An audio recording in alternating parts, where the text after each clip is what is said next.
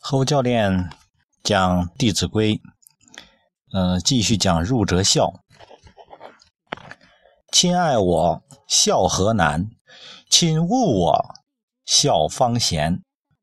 嗯，亲爱我就是我们的亲人，或者说父母，他爱我们、关心我们、体贴我们的时候，孝何难？我们孝顺父母没有什么难的。亲勿我。就是当父母亲人憎恶厌恶我们的时候，孝方贤，我们的孝顺才能显出贤德贤惠，才能显出高尚来。嗯，针对这里呢，我们可以看到，能够理解到，亲人也是有情绪变化的，这是很现实的一点。所以说，自古以来就没有一切都有随心所愿的。所以说，我们今天来讲，很多时候我们经常是说，哎，你看我孩子不听话，我们孩子怎么样？你发现人都是一样的。今天父母回来想一想，我们自己也是有情绪变化的。我们的老人有的时候，有的父母就说了，哎，你看我想孝顺，他不接受啊，啊，我们的父母或者是我婆婆、我公公公公啊，跟别人不一样，他特个。每个人都有自己的个性。但是你发现每个人的个性都是针对不同的人有不同的表现的，就像今天我们看我们的孩子也是一样的，每个孩子都有自己的特点特质，但是每一个孩子即使再淘气的孩子，他在有的人面前也会变得老实。为什么这样？因为每个人展示给不同的群体是有不同的状态的。在这里来说，这个。我们讲的这个子子孝，就是作为子女来说要孝顺，这个孝就包含了很多的含义，其中有一行有一层就是给予、认可和接受，也就是作为子女，我们的孝顺，我们首先要考虑我们能给予父母什么，我们是否给予了父母？什么叫孝顺？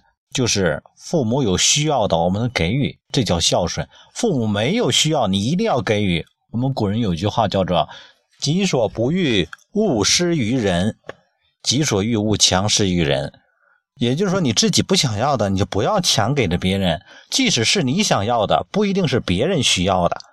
所以说，我们给予的时候要考虑对方的需求。所以说，作为子女，我们孝顺的时候要考虑父母的需求，即使。我们想给予，而对方不需要，那么要以什么接受方为主，而不要以我们为主。嗯，这叫给予。第二点就是认可，也就是说，在孝顺来说，能够认可对方，能够接受对方是很重要的。认可和接受是两个概念。认可是什么？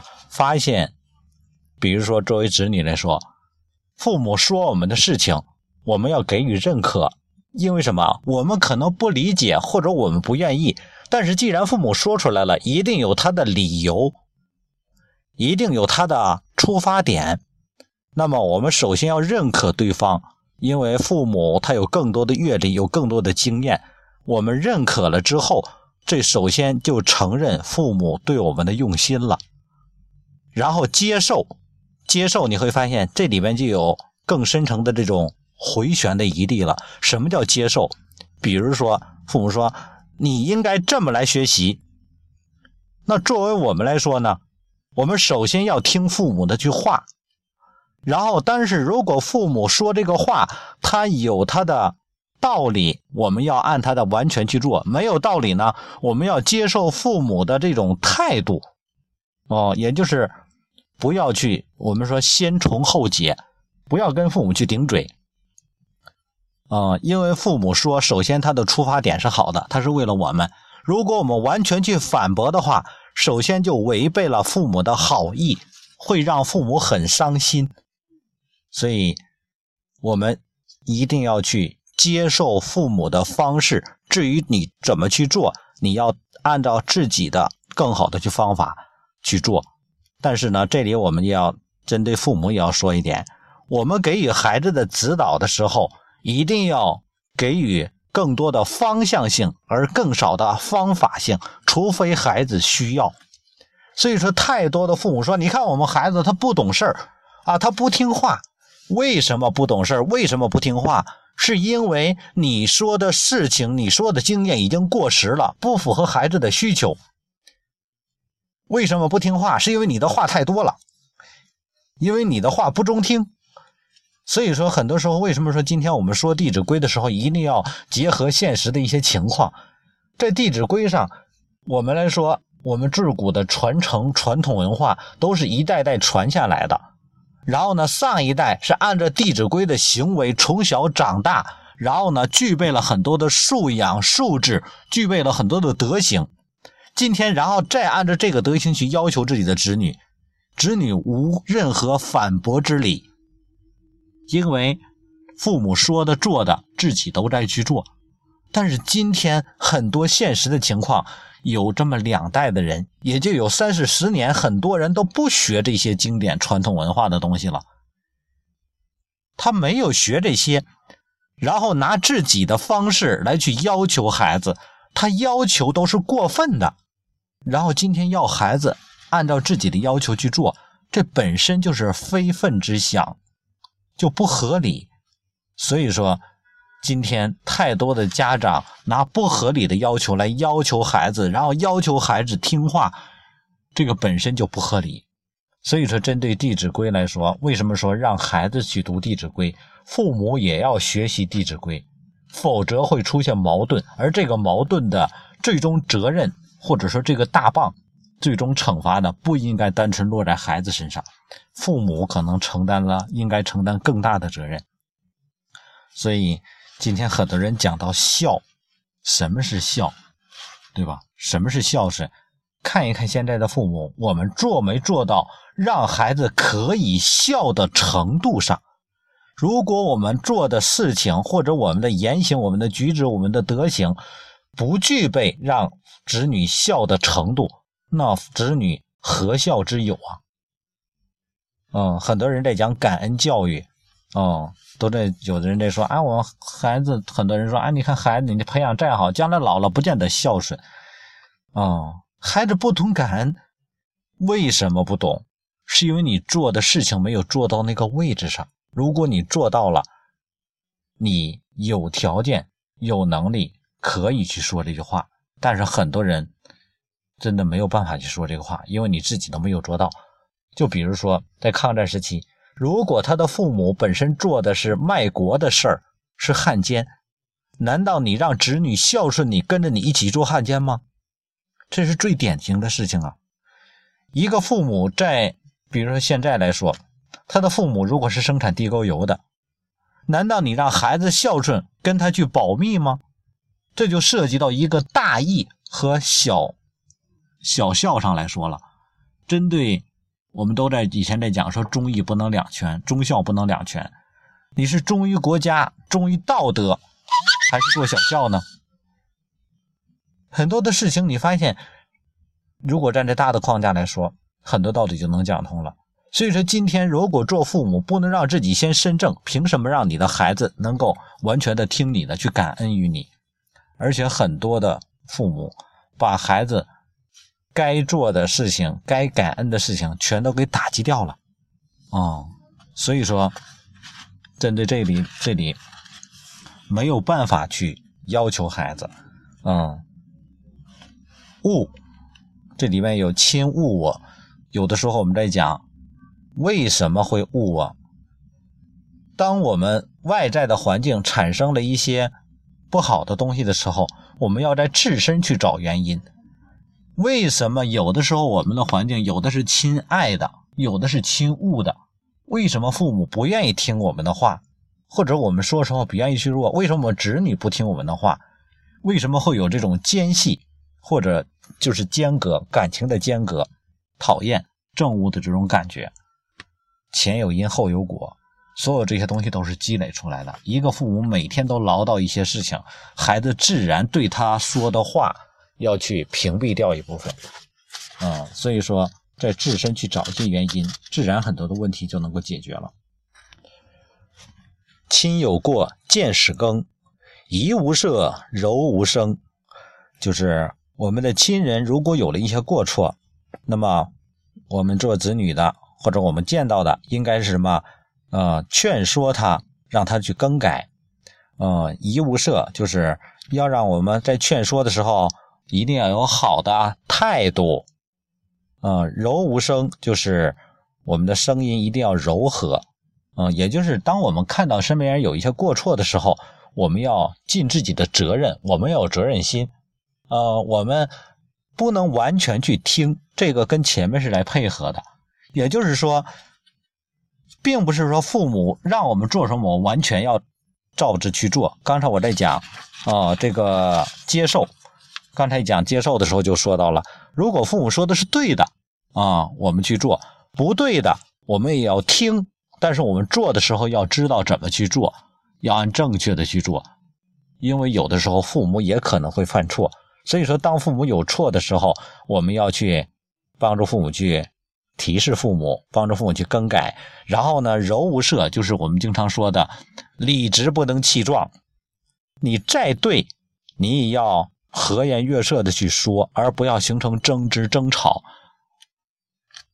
然后我们的态度。决定了我们的效果。在这里，其实也给父母一个提示，就是我们的沟通技巧。因为父母比子女更有能力改善自己的沟通的方式和技巧，让子女能更好去接受。所以说，我们用什么样的方式让子女接受？我们的态度是很重要的。所以说，父母应该提升自己的技能，因为既然你是父母，既然你处于这个位置上，你就有责任。做好自己该做的事情，就是教育孩子。谏不入，悦复谏；好气随，踏无怨。就是当我们去劝说的时候，如果没有接受，那么我们应该等父母心情好一点的时候再继续来劝说。嗯，然后呢，如果还是不听，那我们就应该。继续的，就哪怕就是哭着恳求啊，鞭打我们也不能有怨言，一定要继续的去劝说父母。哦，这里边就说的是，嗯，我们要有耐心，对父母要有耐心，因为父母终归是长辈，嗯，他可能好面子或者是什么原因啊，不管是什么原因，我们一定要执着，要有耐心，然后呢。把父母的事情当做自己的事情，把父母的德行当做自己的德行。嗯，我记得曾经之前国家提一个话叫做“小手牵大手”这个话，当然这个对这个话来说，我自己是挺有挺有想法的。小手牵大手，那小手能牵动大手吗？所以说，这其实是对我们父母提出了一个要求，就是我们不要以为我们自己是父母高高在上，什么事情都会是对的。其实我们的认知很多不见得是正确的。现在我会发现，很多时候我们经常在讲说“人之初，性本善”这句话真的是很有道理的。很多父母因为已经老成了，经历了很多的事情，理所当然的想法很多是错误的。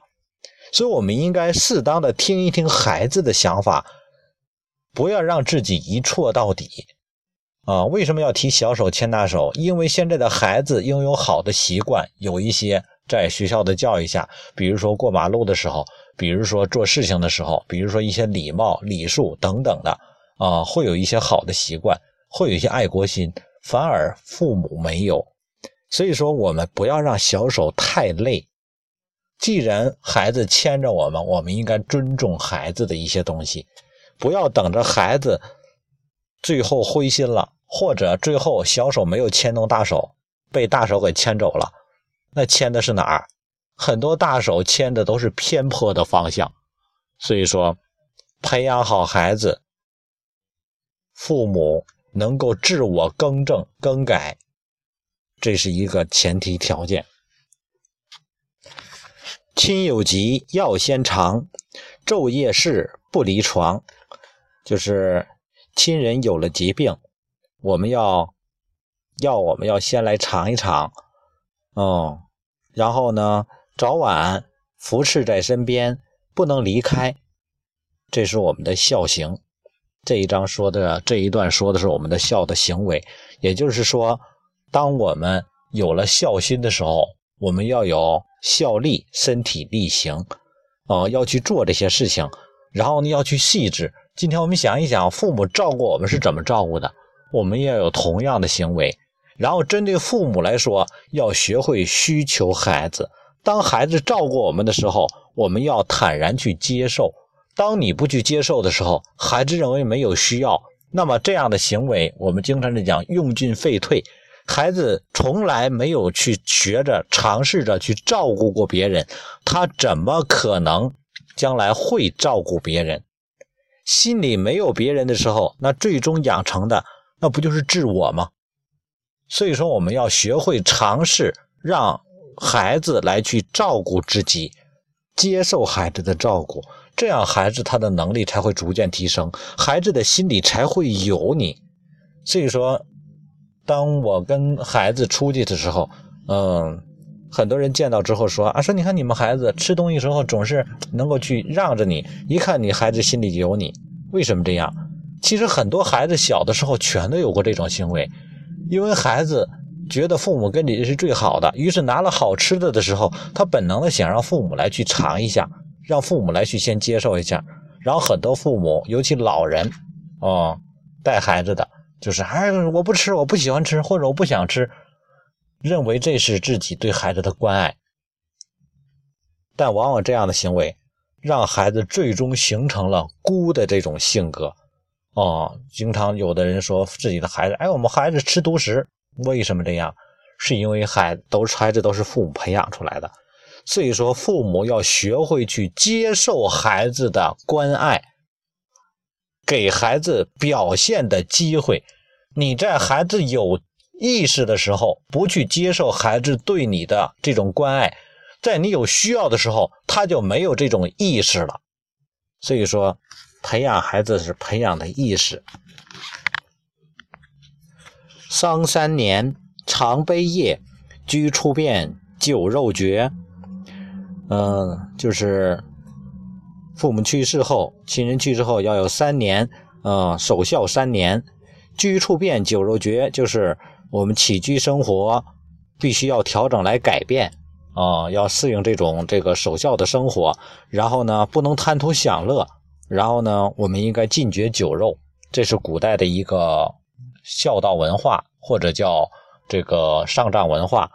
三年的时间，甚至于一些官员三年之中都不去工作的，就在家里守孝三年。为什么要这样？这是因为孩子小的时候，父母要对孩子前三岁之前什么也不懂，照顾三年，这是反哺的概念。所以今天。父母在孩子心目中的地位，决定了孩子对父母的行为。在这里，今天我们想要孩子来去做孝顺，他要有行为，要有意识，要有想法，要有这种决心、这种态度，取决于什么？那是看你父母之前对父母、对孩子有什么样的教诲，你给予了孩子什么。如果你培养孩子，将来真的有了大的成就。他就有这个能力，有这个需求，有这个意思。如果你培养的孩子整个是个玩世不恭，是一个祸害，是个废柴，你让他怎么孝顺你呀？守孝三年，吃什么喝什么，是不是最简单的一个道理？啊，你培养的他什么都不是，他怎么可能去孝顺你？所以说，今天你培养的什么？将来你收获就是什么？为什么我们经常在讲说子女无债不来？你培养好了，他就是来还债的；你培养不好，他就是来要债的。你活着都做不好，等你死了，他怎么可能去守孝呢？你让孩子如何去守孝？你让孩子去孝顺你，对你好，那你做到了什么呀？今天很多父母对孩子看一看，太多的太多的父母，对吧？父亲的或者有母亲的，在孩子成长的过程中，你什么事情都不承担，你没有很好的尽到教育之责，甚至于有的把孩子抛在家里，嗯，甚至于有的父母不管孩子，都离婚了或者怎么样的，不要孩子了。你说这样的，你让孩子凭什么孝顺你？你做到了什么呀？如果父母没有做到那孩子怎么能够有能力去反反哺呢？所以，孩子将来做成什么样，先看你现在父母你在做什么啊？为什么在对孩子的时候，我对我自己的孩子，从来不去要求他应该去做什么？我从来不去说说，你看你应该去给爸爸做什么？没有这样的哦。所以说，在家里不要去讲孝顺，不要去讲感恩，讲什么呀？你做到什么，自然就体会到什么。家是什么？讲感情的地方。让孩子在家里，他随时在感觉这个家是温馨的，他感觉是幸福的，他离不开这个家，这是你应该做的。天天拿一个紧箍咒去念孩子、咒孩子，那不是真正的父母。所以，当你父母做到了、做好了之后，孩子的各种能力提升上来了，有了，他自然就会有一些自律的能力。嗯，如果孩子什么都没有，你说让一个孩子他感恩父母什么？感恩父母从来没有管过自己吗？感恩父母让自己长大之后找不到好工作吗？感恩父母从小因为对自己的教育方式让自己学习一塌糊涂吗？他感恩父母让自己因为没有好的环境，然后跟一帮社会青年最后学坏了，然后进入监狱了？他感恩父母吗？所以你让说让让孩子感恩什么呢？你让孩子都进了监狱了，他怎么孝顺你呀？啊，一无是处，他怎么孝顺你呀？所以说，今天所有的东西都是有因有果的。为什么说人生就是一个因果循环？你对孩子的所有的行为，最终都会反馈回来。丧尽礼，祭尽诚，视死者如是生。就是我们办理丧事的时候。要按照礼仪来办，祭祀的时候要诚心诚意对待死去的父母，要像他们活着一样。哦，其实这个很多人已经最后一句话都做到了，很多的孩子都能做到。为什么？因为活着的时候不孝顺，死的时候也不尊重。啊，活着的时候对你什么样，死的时候对你还什么样。活的时候父母对他好。孩子对父母满嘴绝对是尊重，绝对是怀念，绝对是想念，因为给他留下的是美好。活的时候，整个家里天天打架啊，然后孩子都恨不得离开家。你发现父母不在了，孩子也不待在这个家待，看着空空房子，留下全是痛苦的回忆。所以说，视死者如是生，这个很多我发现都做到了。嗯，所以说今天父母想一想。我们父母做到了什么？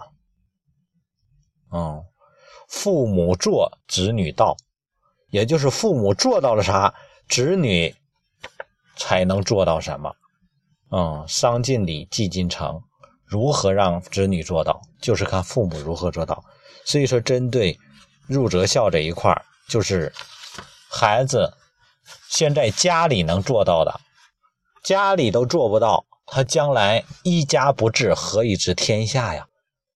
这是小家，对吧？你都整不好，将来怎么能整大家呀？